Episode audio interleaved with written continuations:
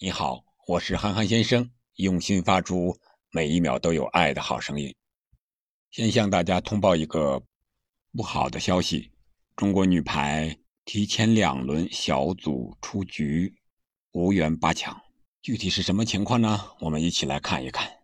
在刚刚结束的女排小组赛 B 组的第四轮，率先结束了两场比赛，其中俄罗斯三比零击败美国，土耳其也是三比零轻取阿根廷队。这样一来，土耳其和俄罗斯两队双双凭借获胜的积分升至八分和七分，美国也是八分，意大利队是九分，中国队目前只有一分，即使接下来的两场比赛全胜，也只能拿到七分。肯定是无法超过意大利、美国和俄罗斯。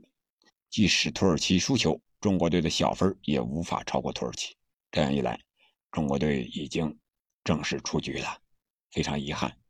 对于中国女排来说，此次出局创下了二十九年以来最差的一个记录。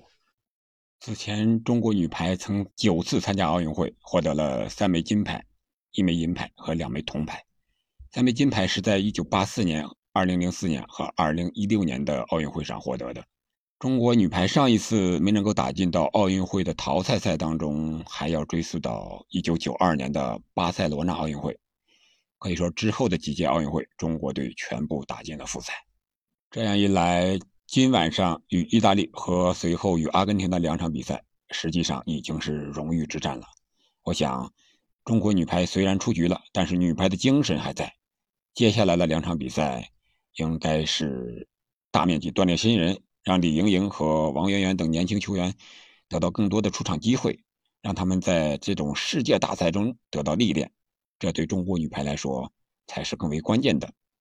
我觉得中国女排现在要考虑的已经是三年之后的巴黎奥运会了，如何重整旗鼓，如何锻炼新人，让这些新人尽快的成长起来，这对中国女排来说是至关重要的。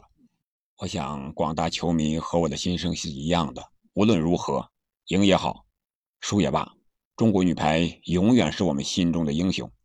我们永远爱你，挺你，等你。二零二四巴黎见。